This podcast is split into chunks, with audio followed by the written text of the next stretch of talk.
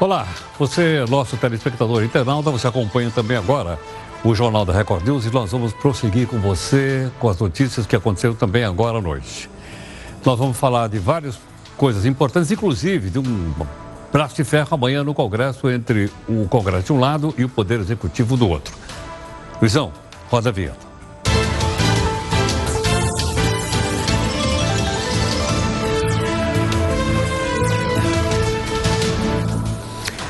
Olha, o nosso herói é Faísca e ele confessou o seguinte: antes ele usava o truque do paletó.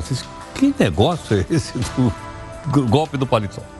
É o seguinte: o Faísca ia lá na, na repartição pública e deixava na cadeira o paletó, vestia outro paletó que ele tinha guardado lá no armário e ia passear pela cidade.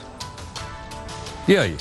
Hoje o Faísca tem meio mais eficiente para enganar a presença dele, uma vez que ele é funcionário do Senado Federal. Olha lá. E ele fica no zap zap perguntando se será que já bateram o ponto para mim hoje? Ele consegue presença mesmo sem ir para trabalhar. Olha lá, descansando em casa.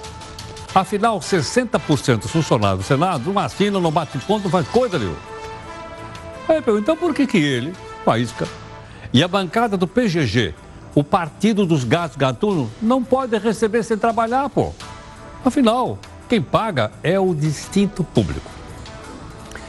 Na sua opinião, você acha que é preciso tanta gente no Senado? Eu não sei, você sabe. Aí você manda para mim através do nosso zap aqui, que é o 942-128-782. Vamos olhar juntos aqui o nosso portal r7.com, sendo o seguinte, olha, o Brasil aumentou, hein? O Brasil tem 433 casos suspeitos de coronavírus em 23 estados. Até essa segunda, eram duas infecções pelo novo vírus confirmadas, ambas em São Paulo. Região norte tem casos investigados em vários estados, Amazonas, no Pará e Rondônia. Então só tem dois confirmados, mas tem 433 casos suspeitos. Tudo bem? Deu para entender direitinho. Então vamos aqui também para outras notícias para você saber de fato que em país você vive. A justiça manda soltar os policiais militares presos por deserção durante motim no Ceará. Enchentes matam três no Rio de Janeiro e assolam Vitória e Belo Horizonte. Sobe para seis o número de mortes pelo coronavírus nos Estados Unidos. O Tribunal de Contas, presta atenção, abre concurso para 20 auditores. A justiça autoriza a transferência do esfaqueador de Bolsonaro. Depois de 12 dias de motim, policiais voltam às ruas do Ceará. Em fevereiro, foram assassinadas 409 pessoas. Esta terça pode decidir quem vai disputar a eleição presidencial dos Estados Unidos com Donald Trump. Vamos explicar.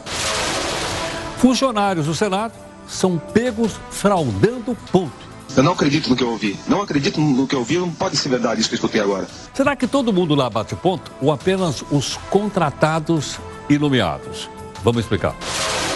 Congresso e o Poder Executivo traçam um braço de ferro nesta terça para definir quem vai administrar os 30 bilhões do orçamento.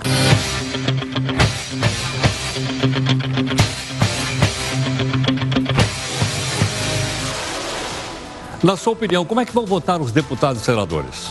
Do lado do Executivo ou do lado do Congresso? Mande aqui para mim a sua opinião. Olha, não esqueça que é 11 São Paulo. 942-128-782. Eu vou repetir. 942-128-782. Quanto vão ganhar os funcionários aposentados da Previdência que voltaram a trabalhar para diminuir as filas do INSS? Bom, como patrões, nós temos direito a saber. O coronavírus faz vítimas também no mundo digital. Vendas eletrônicos despencam no mundo.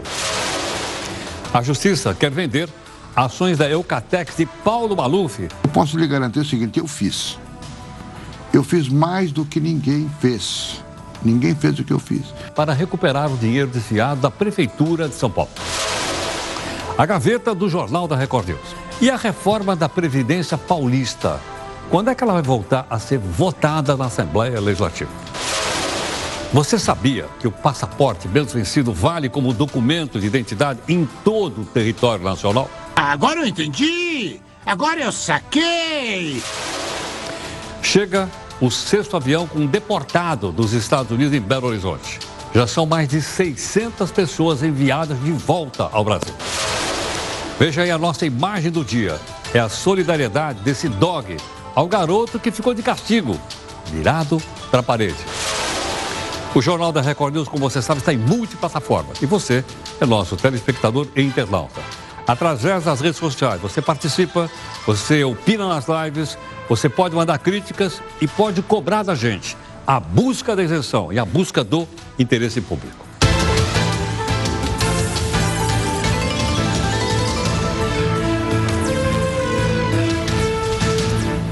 Quero lembrar você que a nossa live todo dia, 9 horas da noite, para você participar aqui conosco, você acompanhar e uh, conosco a Damares e também a Duda, né? E com a participação de toda a nossa equipe, que vem aqui adiantar os assuntos que a gente vai desenvolver durante a noite.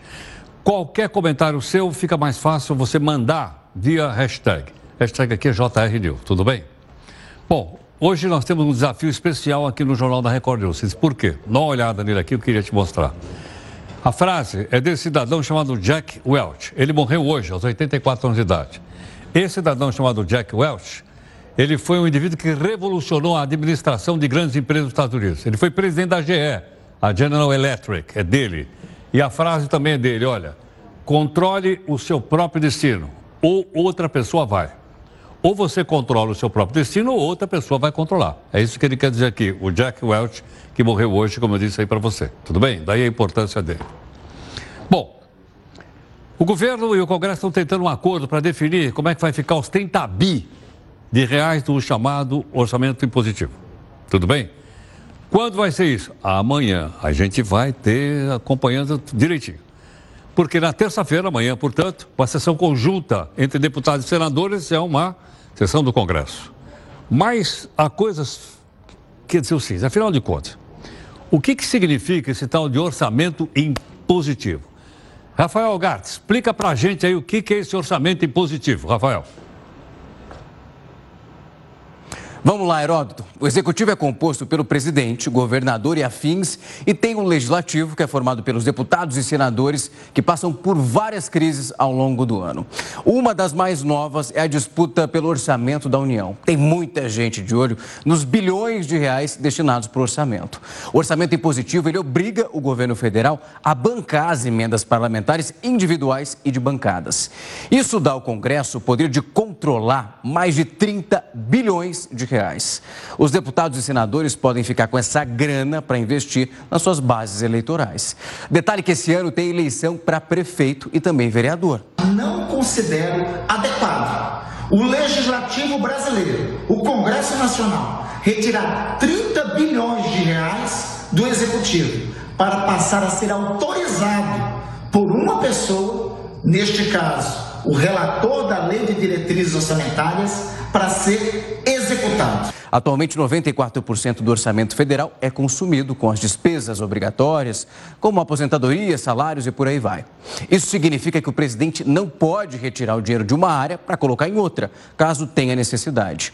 Ou seja, é um processo bastante engessado e na história do Brasil, o executivo sempre teve aquele controle do orçamento e depois distribuiu emendas para formar a sua base política.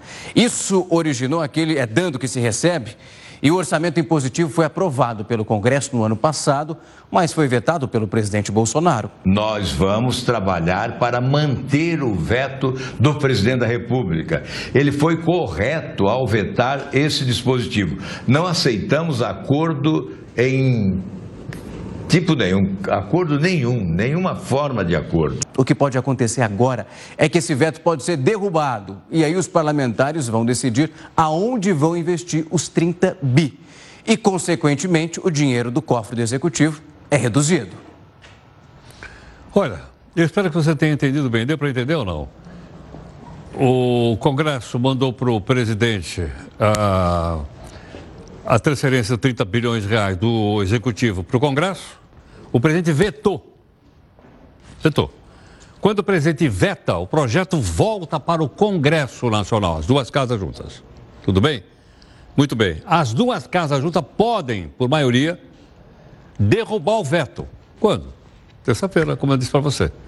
Então, na terça-feira, nós vamos estar atentos aqui para contar para você é, como é que votaram os deputados estaduais, perdão, os federais e os senadores, se derrubaram o veto e vão ficar com os 30 bi, ou se não derrubaram os vetos e os 30 bi ficam lá na mão da, do executivo. Deu para entender isso? Muito bem. Na nossa enquete de hoje, você que é nosso telespectador internauta, para você opinar agora aqui na live, estão perguntando o seguinte: como é que você acha que os deputados e senadores vão votar? Qual é a sua opinião? opinião ok não?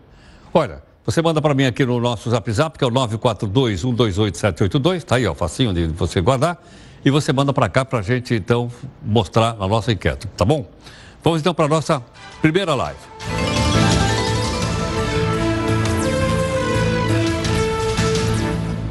Olha, a cidade do Rio de Janeiro continua em estágio de alerta.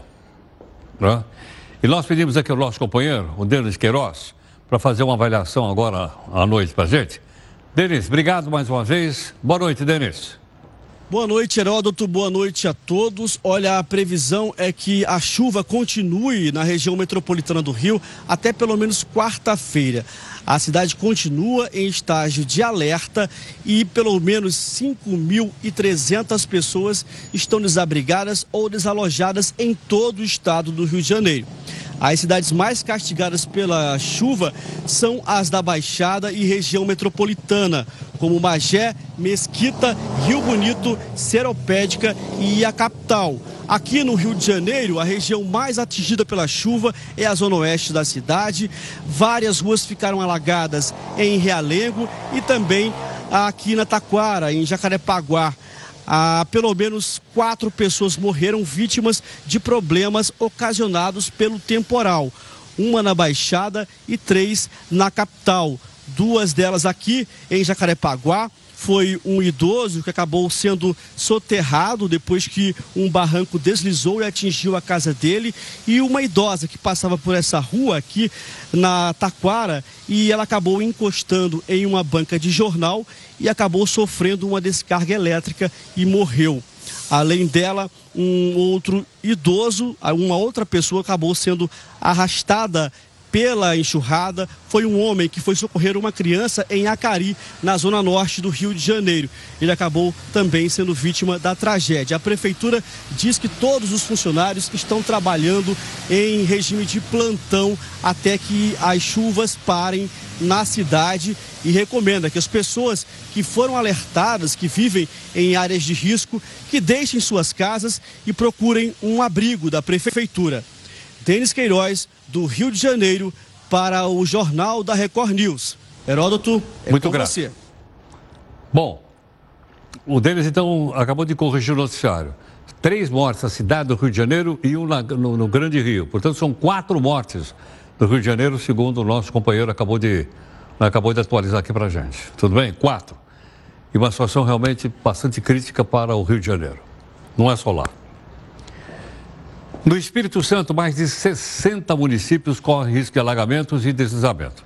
Estão no alerta vermelho do Instituto de Meteorologia. Aliás, ontem as chuvas fortes castigaram várias cidades do estado do Espírito Santo. Por exemplo, moradores de Cariacica, dá uma olhada aí, ó, na região metropolitana de Vitória, fecharam a rua. Olha o que eles fizeram. Móveis estragados, puseram fogo para protestar contra os alagamentos da cidade. Aliás, a cidade foi uma das mais afetadas pelos, pelos alagamentos. E muitas vezes a pessoa, então, o pessoal não, tem outra alternativa senão fazer protestos como esse que você está vendo aí.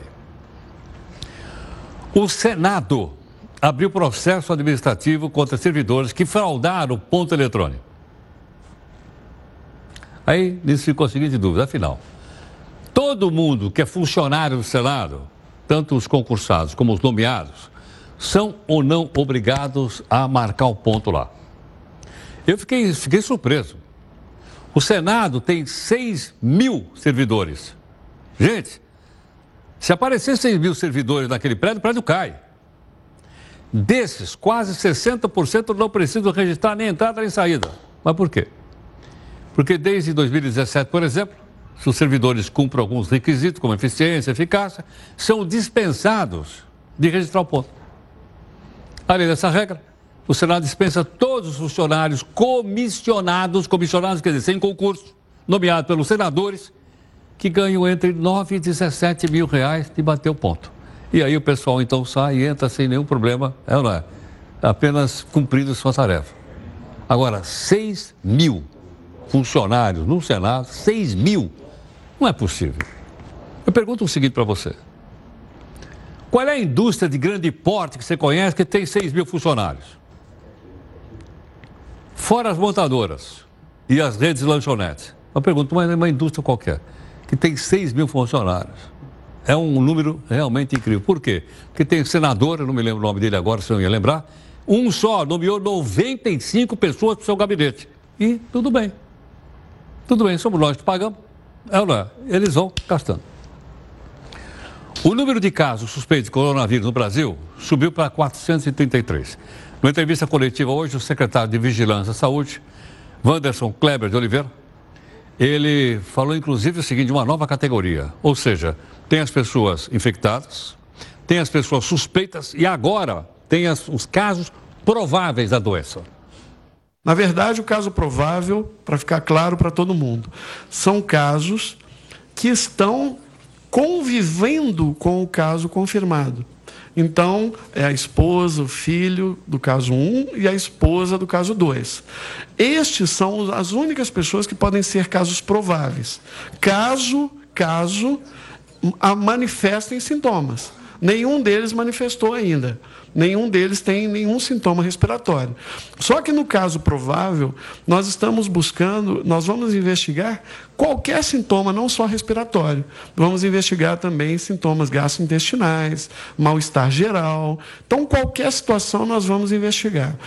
Já nos outros contatos, que são contatos eventuais, no voo ou na festa que esteve, estiveram junto com o caso suspeito, com o caso confirmado, estes, nesta situação, nós vamos considerar ainda como casos suspeitos.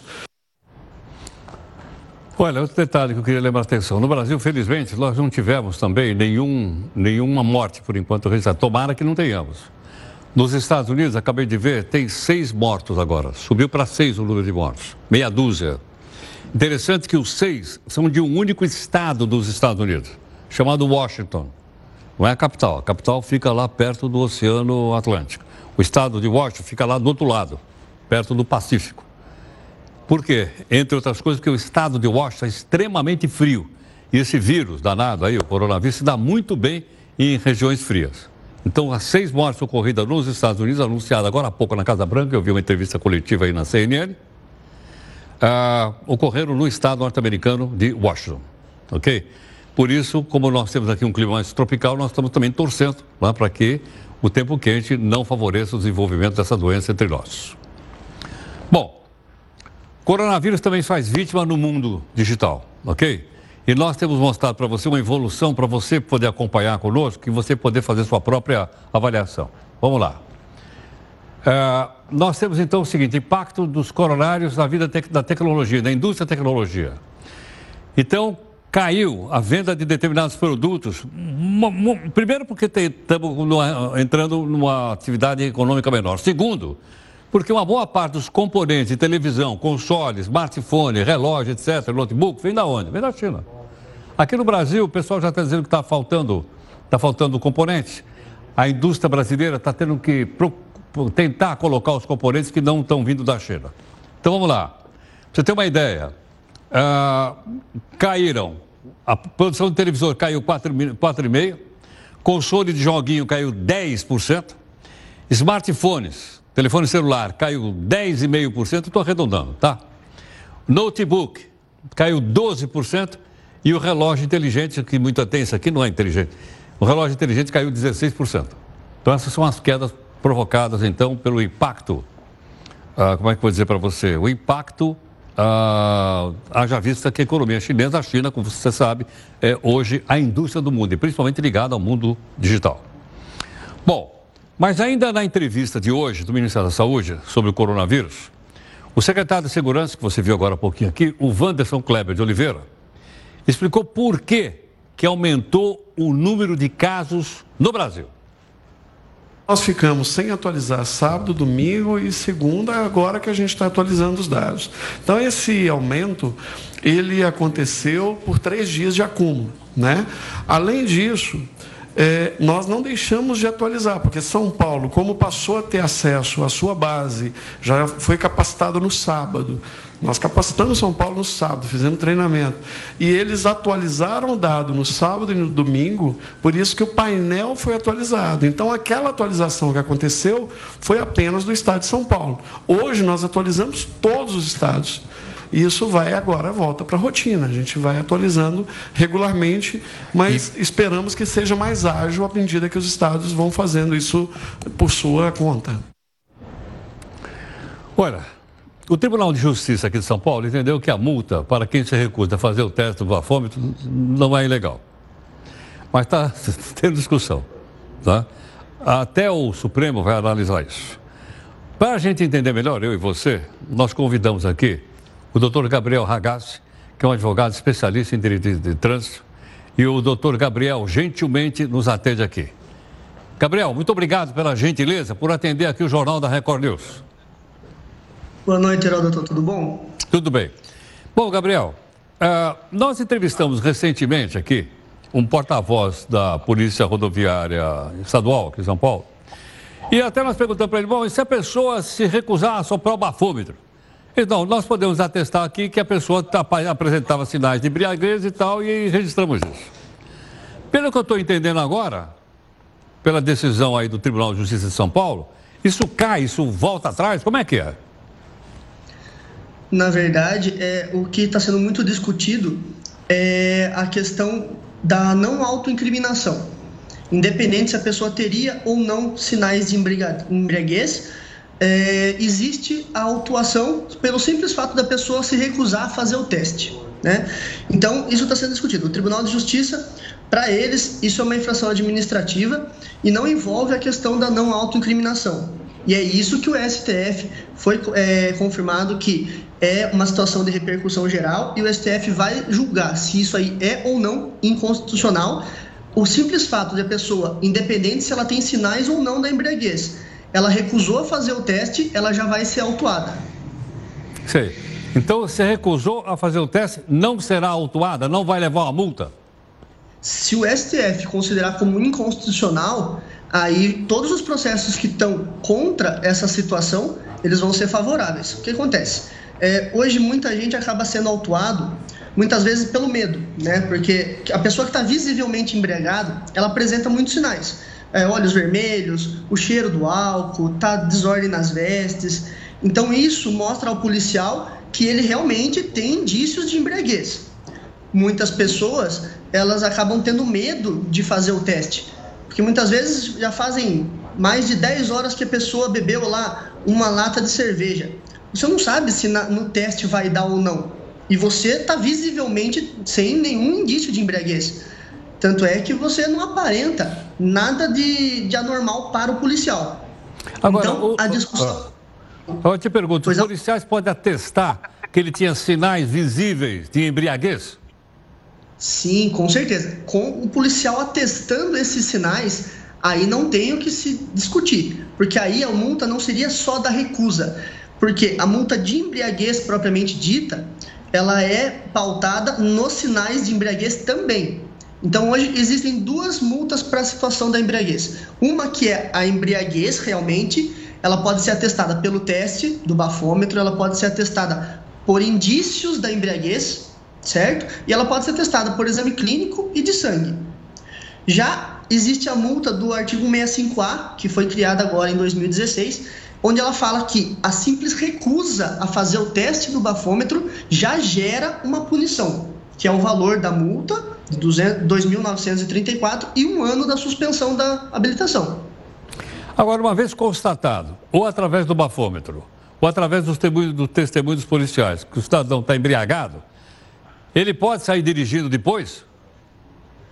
Não. A, a situação administrativa hoje que o policial a, ele tem trazido é chamar alguém para que leve, alguém que não esteja embriagado para que leve o veículo do local. Caso isso não seja feito, aí o veículo vai ser guinchado. certo? Mas, além da multa administrativa, também existe, se a pessoa está realmente confirmada a embriaguez acima do limite, no caso 0,30 no teste do bafômetro, além da sanção administrativa, existe a sanção criminal também. Entendo. Agora, em que, há alguma situação como essa de embriaguez em que o cidadão pode ser conduzido para a delegacia de polícia? Com certeza. É, a, o, o, para a gente, o mais correto, a partir do momento que o cidadão ele a, aparenta os sinais de embriaguez, logicamente que não um sinal apenas, mas pelo menos um conjunto de sinais que o policial tem aquela certeza, olha, esse cidadão ele realmente está embriagado, visivelmente. Ele leva para a polícia para que daí sejam feitos pelo menos o exame de sangue ou então o exame clínico. Tá? Aí sim vai ser configurada a embriaguez propriamente dita, o que não tem nada a ver com a multa da recusa, que é o que está em discussão, tanto no tribunal quanto no STF. E quanto à sua CNH? Ele perde a CNH? Não perde? Como é que fica? Perde. Então, a, a punição, isso, isso que é muito complicado. A punição para quem recusa fazer o teste é exatamente a mesma para a pessoa que faz o teste e atinge até o limite máximo de 0,29 no teste. Obviamente, se a pessoa passa esse limite, aí ele também tem a sanção penal. Mas até esse limite, a sanção administrativa é igual, tanto para recusa quanto para embriaguez de fato. Qual é a sanção penal, então, para quem tem, está dirigindo embriagado? Aí vai depender muito da situação. Tem a questão é, penal punitiva, pode ir para um juizado especial, porque a penalização não é tão pesada, porém, isso pode ser transformado muitas vezes é, em processos que a pessoa vai acabar pagando aí cesta básica, acompanhamento mensal, semestral do, do, juízo. Isso vai depender muito do caso concreto. Cada, cada cidadão ele vai ser penalizado conforme a dosimetria do juiz, o que não acontece na parte administrativa. Infelizmente, essa, o código ele veio punir do mesmo, da mesma forma. Isso que é o mais complicado de tudo. Em vez de ser escalonado né, a punição, conforme realmente o índice da pessoa, ele, a punição é a mesma. Posso entender então que aparentemente a punição penal é leve, mas a pessoa, se for condenada, ela perde a primariedade? Ela deixa Sim, de ser réu primário? Com certeza. Muitas vezes a gente tem visto aí pessoas que acontece uma, duas, três vezes e a pessoa parece que não aprende. É muito difícil isso, né? E, e, realmente, cada vez que isso vai acontecer, vai prejudicar cada vez mais e a pena vai ser mais pesada, tá? Mas na parte administrativa, ela continua sempre sendo a, a recusa e a embriaguez até esse limite que não atinja o criminal, a mesma punição, a multa de 2.934 e um ano sem CNH. Caso seja confirmada a embriaguez, não no caso da recusa, quando é realmente embriaguez e a pessoa com, acontece isso duas vezes dentro de 12 meses, é caçada a habilitação. Aí não é só a suspensão, é a cassação. Entendi. Gabriel, muito obrigado pela gentileza por atender aqui o Jornal da Record News. Boa noite. Boa noite, muito obrigado. Doutor Gabriel Ragazzi, que é advogado especialista em direito de trânsito, está aí de uma explicação bastante detalhada, com bastante facilidade para a gente poder entender. Você viu até onde pode levar é? essa história do cidadão dirigir e ao mesmo tempo beber. Além de um perigo desgramado, porque ele coloca a vida dos outros em risco e coloca a vida dele também em risco. É? Como nós já notamos várias e várias vezes de pessoas embriagadas que atropelaram outros e mataram outras pessoas. Nós estamos então perguntando para você que está nos acompanhando aqui a respeito de que decisão deve tomar o Congresso Nacional amanhã em relação ao veto do presidente Bolsonaro para que os 30 bi fiquem lá no Executivo e não vá para o Legislativo. Vai ser decidido amanhã, esse veto, e nós gostaríamos que você opinasse aqui conosco nas nossas redes sociais. E, logicamente, a gente vai mostrar para você o desenvolvimento disso né, uh, durante a sessão, para que você possa acompanhar assim, e entender bem direitinho se a decisão foi boa, se foi ruim. Isso não somos nós que vamos fazer, mas é você, tá? porque uma vez informado, você forma logicamente a opinião. Tudo bem? Bom, para as suas opiniões de agora, a gente já vai para a nossa segunda live.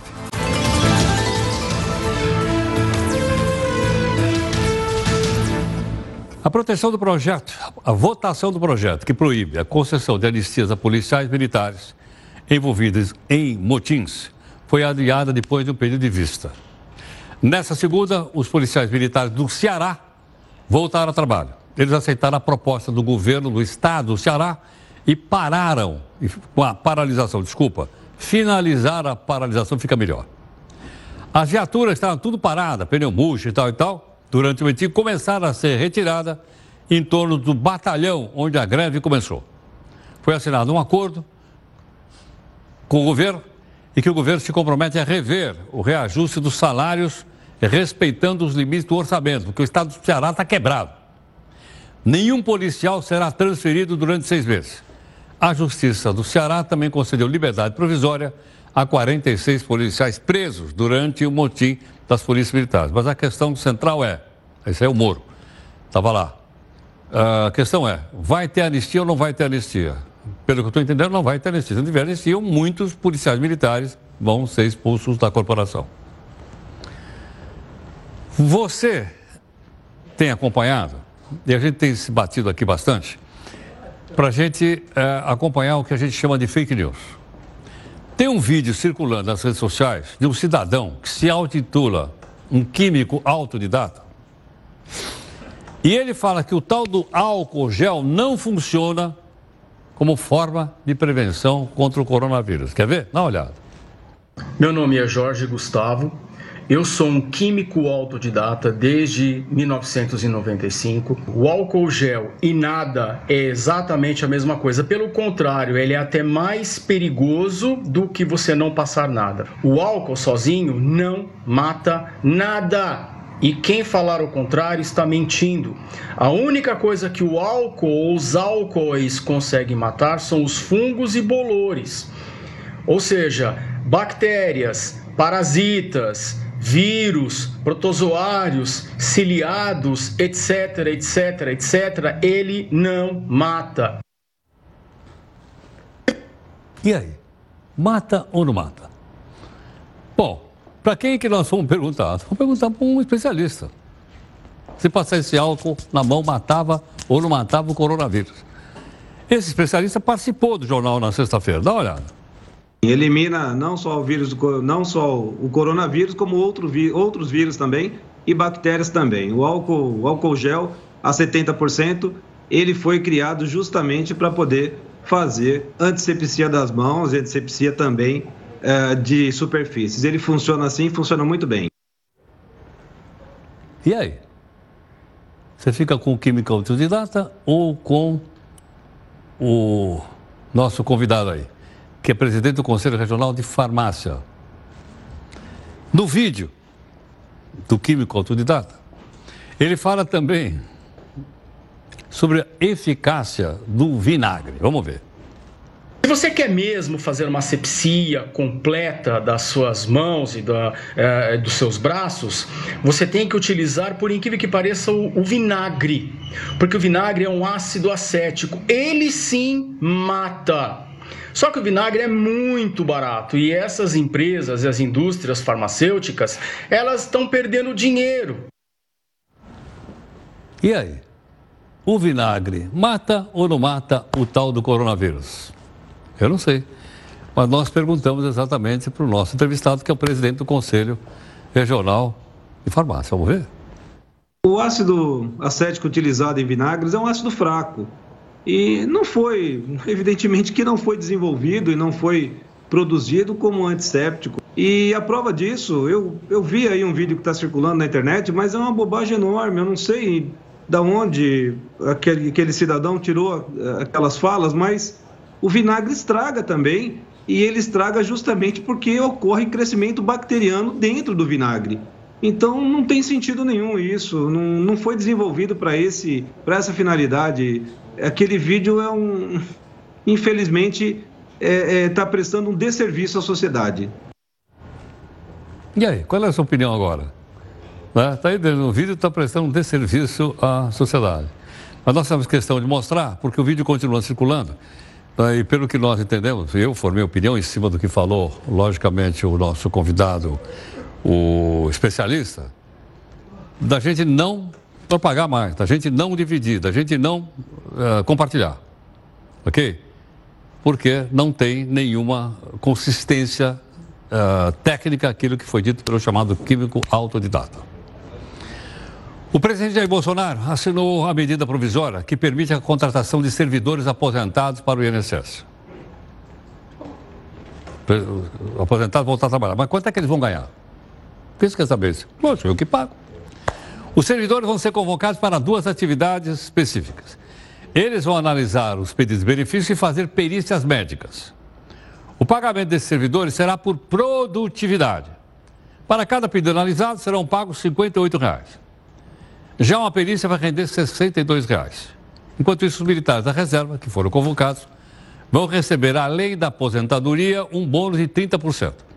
Segundo o Ministério da Economia, esse bônus vai variar entre 2 mil e 4 mil reais. Ok? Então ele continua recebendo, lógico que está aposentado, né, tanto civil como militar, ele continua recebendo a, a sua aposentadoria e recebe mais um X por prestar trabalho para tentar diminuir as filas da Previdência Social. Ok? Bom, mais um grupo de brasileiros deportados dos Estados Unidos. Se eu estou fazendo a conta certa, são seis. Ah, esse grupo chegou no Brasil nessa segunda. Bom, e onde é que chegou? Ele chegou no aeroporto de Confins, que é na região metropolitana de Belo Horizonte. Isso desde o ano passado. Mas afinal é o seguinte: que, quais são esses brasileiros que estão nesse avião? Eu vou fazer essa pergunta para o pesquisador e, ator, e autor do livro, o International Ziz, International Ziz, que é o Rodrigo Lins. Rodrigo, obrigado pela gentileza por atender aqui o Jornal da Record News. Olá, boa noite, Heródoto. Boa noite a todos vocês, os telespectadores no Brasil. Rodrigo, você está onde exatamente?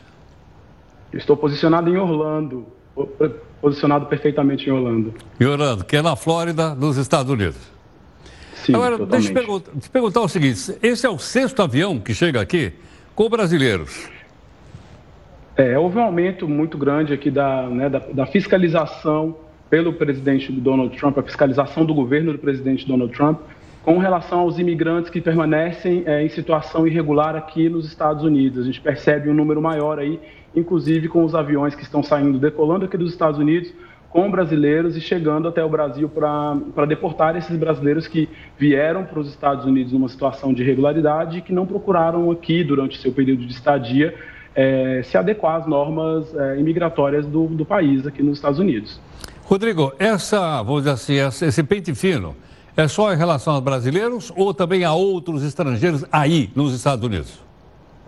De forma geral, a, a, administração do presidente Donald Trump tem empreendido esforços aí contra a imigração ilegal no país, né? ou seja, os, os imigrantes, né, os estrangeiros que ingressam nos Estados Unidos, seja por via da fronteira ou pelo aeroporto, é, tentando aí conter né, essa imigração é, de indocumentados, de pessoas que não procuram se adequar às normas migratórias antes de ingressar aqui nos Estados Unidos. Mas, por outro lado, a gente tem aí um aumento de, né, uma facilitação é, de vistos para profissionais estrangeiros que queiram trabalhar legalmente nos Estados Unidos. Então, essa é uma dicotomia que o presidente Donald Trump tem, inclusive, aí, confundido a cabeça dos especialistas em imigração. Rodrigo, como é que uma pessoa é identificada se ela é legal ou se ela é ilegal, por exemplo, numa rua de Orlando? Ah, na verdade, é, o que existe aqui nos Estados Unidos é uma documentação, né? Cada estado regula a sua ID, que eles chamam, de, é um documento de como equivalente ao RG, e aí esse, esse, essa ID só é concedida em alguns estados para imigrantes que têm a, a, permanência, né? Que tem o um documento que, que valide a sua permanência no país, e alguns estados fornecem esse tipo de documentação de identificação para imigrantes é, que estão, que vieram de forma irregular, enfim, outros não. É, são os estados santuários que protegem aí a, a esses imigrantes é, indocumentados. Ocorre que o fluxo de mudança aqui dentro dos Estados Unidos é muito grande, então uma pessoa que conseguiu um documento de identificação, por exemplo, na Califórnia, ao se mudar para um outro estado, que é um estado santuário e protege o direito de imigrantes indocumentados, ao se mudar para um, estado, para um outro estado, ela pode sofrer aí uma uma, com a fiscalização do governo que pede exatamente esse tipo de documentação. Caso você não tenha essa documentação, a sua vida vai passar a ser um pouco mais perigosa, você vai estar vivendo à margem do sistema. Agora, Rodrigo, a polícia para na rua para pedir o documento? Bom, a, a, as batidas de imigração elas estão cada vez mais, mais constantes. Né? Quem vive nos Estados Unidos a partir da, do ingresso aí do presidente Donald Trump tem sentido isso. A gente percebe que as batidas de imigração elas estão acontecendo e às vezes, por exemplo, no, no, você está no, no, carro e sua, a lâmpada do carro queimou e aí o policial te para, pede seu documento, você não tem, automaticamente ele pode sim acionar as autoridades imigratórias e você vai ser aí conduzido para uma prisão. A gente tem registros aqui na Flórida do aumento expressivo é, de, de prisioneiros, né? Eles estão inclusive agora levando os imigrantes que, que, são detidos, que antes iam para, o, para os centros de detenção, agora eles estão sendo levados para prisões federais aqui nos Estados Unidos, dado o aumento aí de, de, de, prisões que estão acontecendo sob a gestão do presidente Donald Trump. Então, sim, é totalmente possível que você esteja fazendo compras e que haja uma batida da imigração dentro do supermercado, ou que você esteja circulando pelas ruas no seu carro e aconteça de você ser abordado por algum agente de polícia que pode sim contactar aí o serviço de imigração é, para proceder à deportação. Então ficou bastante rígido, quer dizer, o cidadão é pego e mandado para uma prisão federal. Aí ele fica aguardando ser deportado ou não? Exatamente. Existe um processo né, que vai correr aqui. Muitos dos brasileiros que imigram, que já estão nessa condição de irregularidade, eles não procuram aí o suporte adequado de advogados de imigração, né, de especialistas que possam ajudá-los a solucionar esse problema. Então, fatalmente, esse caso, né, de um, um, caso de um imigrante que é preso, detido aqui nos Estados Unidos, encaminhado a um centro de detenção ou a um presídio, ele vai acabar em deportação. Principalmente porque é, o brasileiro não está habituado ainda, infelizmente, a grande maioria dos brasileiros indocumentados não estão habituados a recorrer os direitos, né, a procurar auxílio qualificado para tentar sub, é, né, inverter esse quadro de prisão e buscar aí a permanência no país.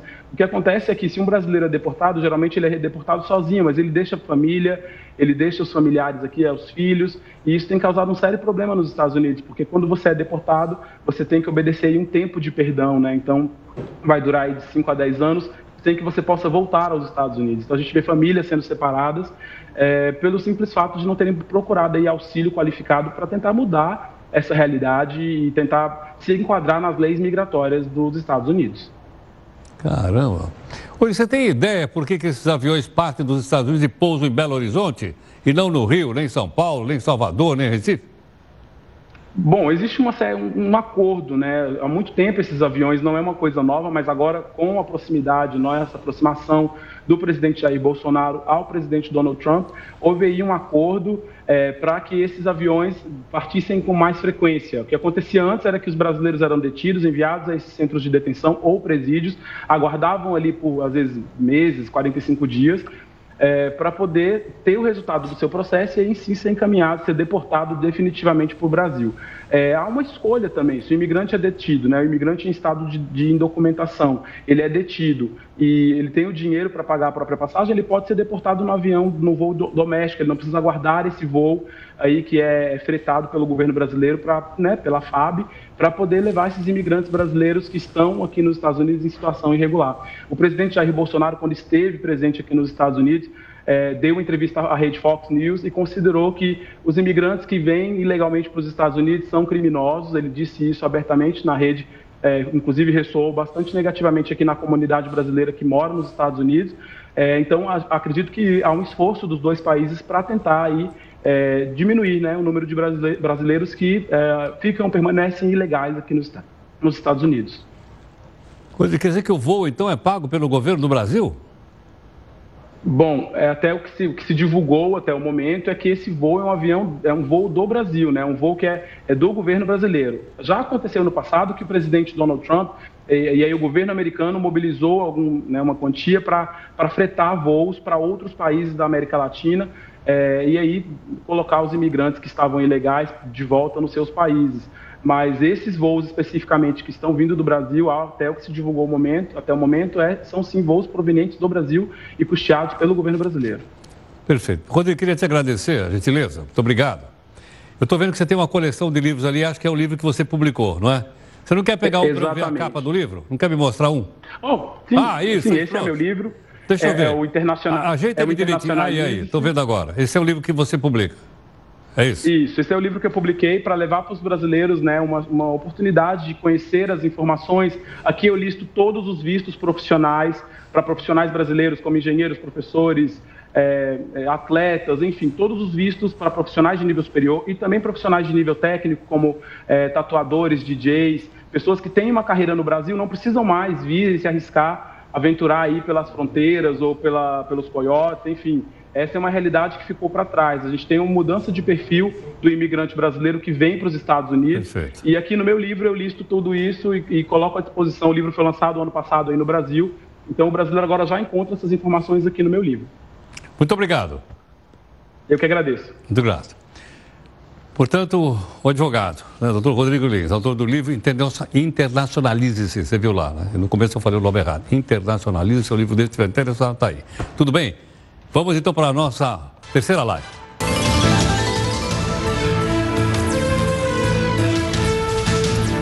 Eu não sabia, fiquei sabendo hoje que os passaportes vencidos aqui no Brasil servem como documento de identificação no território nacional. Fiquei sabendo hoje.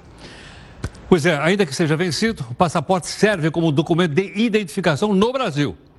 E sua validade só é exigida, claro, para viagens internacionais.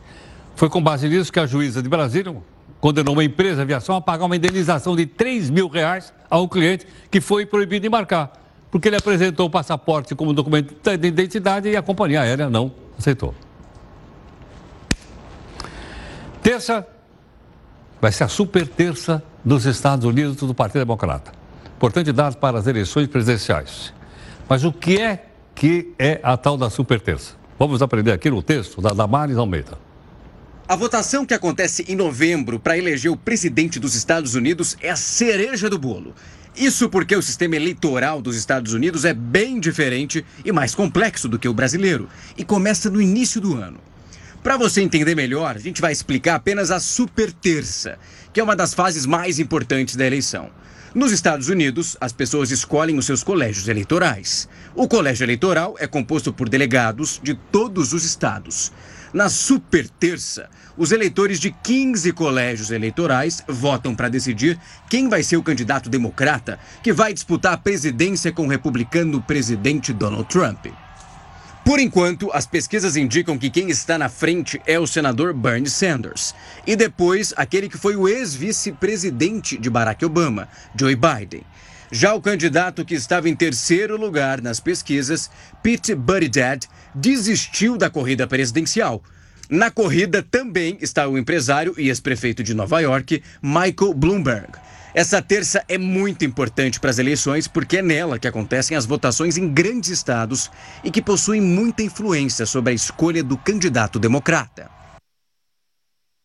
Leonardo Paz Neves, cientista político da Fundação Getúlio Vargas, está aqui conosco no jornal para participar com a gente. Leonardo, muito obrigado pela gentileza por participar aqui do Jornal da Record News. Nada, obrigado a você por me receber. Leonardo, algum prognóstico para amanhã para o Partido Democrata ou não? Ah, eu acho que a gente vai assistir um pouco ainda. É difícil dizer, tá? Você tem dois grandes elementos que vão dificultar qualquer tipo de prognóstico. Primeiro deles é o que a gente já esperava, que era o Bloomberg, que é um bilionário que entrou na corrida tardiamente, ele não participou das primeiras primárias e ele apostou tudo em só nessa super terça, né, que é basicamente um terço do eleitorado dos delegados vão é, definir quem vai ser o candidato. E o Bloomberg ele colocou quase que centenas de milhões de dólares em propaganda. Focou muito em dinheiro de propaganda e no final das contas está sendo problemático para para definir se ele vai conseguir ser bem ou não. A gente não é um, um, um, um candidato testado ainda de fato. O ponto é que, no final das contas, o Bloomberg ele tem ido muito mal nos debates. Isso tem dificultado um pouco saber se ele vai bem ou não. Esse é um problema. O segundo problema, que como já foi adiantado por vocês, um dos candidatos já desistiu, que foi o Buttigieg. E hoje, agora de tarde, uma outra é, é, candidata dessa ala moderada, que é a Amy Klobuchar, uma senadora, ela acabou desistindo também. Então, no final das contas, o problema aqui é dizer o seguinte: esse pessoal moderado que está desistindo está convergindo para o Biden. E isso é muito interessante. A gente esperava que fosse haver essa desistência só depois da super terça, mas foi antes. Então, qualquer prognóstico agora é difícil, mas eu acho que o Biden vai ser um pouco melhor e está conseguindo dar mais força. Ele provavelmente vai competir com o Sanders ali, quem vai sair melhor nessa super terça. Agora, esse posicionamento do senador Bernie, o posicionamento dele mais à esquerda. Isso chega a, vamos dizer assim, a incentivar, a mexer com o eleitorado americano favoravelmente? Como é que é? Porque falar em, em socialismo nos Estados Unidos, o pessoal tem, fica com grana. É verdade, é verdade. Isso foi muito sério no, no, nas últimas eleições, onde a Hillary Clinton ela acabou ganhando. Quer dizer, hoje você repara, isso é uma, uma pergunta excelente sua, porque hoje você repara que tem uma, uma tensão dentro do Partido Democrata entre uma ala mais moderada e uma ala que é um pouco, na falta de uma palavra melhor, uma esquerda mais radical. E o Bernie Sanders certamente ele está nesse grupo de esquerda um pouco mais radical. O que ocorre no final é que você já teve um pouco esse embate lá em 2016, com a Hillary Clinton ganhando, e hoje você tem, um, nas últimas eleições, nas eleições midterm que eles falam, para Congresso, é, um aumento no número desses, desses, desses candidatos mais radicais, esquerda um pouco mais radicais. Tem algumas deputadas mulheres que são muito vocais, estão ganhando muito espaço na mídia e que estão ganhando mais força política para esse grupo mais radical. Nesse momento, o que acontece? Quem está votando são só os democratas. Então é natural a gente imaginar que vai ter mais gente é, alinhado a uma ideia liberal, mais gente alinhado a uma ideia mais de esquerda. Então por isso que o Sanders vai melhor na, nas, nas primárias democratas, porque só os democratas votam. Agora, sem dúvida, quando você for para uma eleição geral contra o Trump, ele vai encontrar muito mais, o Sanders e a esquerda mais radical, certamente vai encontrar muito mais resistência. Por enquanto, ele está com alguma força, mas certamente ele vai encontrar mais resistência depois. Ele vai ter que organizar melhor o argumento dele. Agora, parece que o Trump está muito forte, não está não? Tá, ele está forte. É, um elemento fundamental que tem garantido a força dele são os números de economia o Trump tem conseguido entregar, de certa maneira, não só é, bons números de economia, como também tem conseguido entregar fortemente é, é, emprego. Né? Você tem uma situação hoje na, na, nos, nos, Estados Unidos basicamente de pleno emprego. Tem pouco desemprego nos Estados Unidos em níveis históricos. Isso garante a ele uma força é, bastante grande eleitoral. Se tudo continuar dessa maneira, ele está muito bem colocado. Outro elemento que eu acho bom, é uma boa notícia para o Trump, é o que é mais ou menos a bagunça que está no Partido Democrata hoje. Você teve uma complicação muito grande na primária de Iowa, onde demorou dias para sair o resultado, porque o problema no sistema. Outro problema grave, essa tensão entre esses dois grandes grupos e a maneira pela qual o debate das primárias está se dando, os próprios candidatos democratas estão se ofendendo muito mais, brigando entre si, entre eles, é, mostrando onde os outros são muito fracos, em vez de discutir mais temas. Ou seja, eles estão se fragilizando, na, na, para, eles vão fragilizar na realidade quem quer que venha é, é, é, competir com o Trump, em vez de discutirem ideias agora, ficar se atacando, enfim, como se fosse uma eleição é, de mais baixo nível. Então, eu acho que o Trump ele está aplaudindo, muito feliz o, o momento dele, está tudo funcionando para ele do ponto de vista eleitoral. Ele tem, me parece, boas chances, se tudo continuar como está nesse momento. Leonardo, voltando para o Partido Democrático. Quem perder, quem ganhar amanhã, já tem a candidatura na mão ou ainda pode reverter os outros estados? Dá para reverter. É, você somar o que já tem hoje com a super terça, né, os quatro, é, os quatro, as quatro primárias que já tiveram, mais a super terça, são basicamente 40%. Tá? Alguém teria que ganhar de uma forma muito avassaladora, muito avassaladora, e a gente não está prevendo isso, é, para poder liquidar a fatura como você quer colocar. Eu acho que a gente vai precisar, você tem é, as outras próximas terças-feiras também são é, primárias de vários partidos. Quando a gente chegar ali para pela da semana que, da semana que vem e a outra, a gente já vai chegar mais próximo lá dos 80%, vai estar mais liquidado.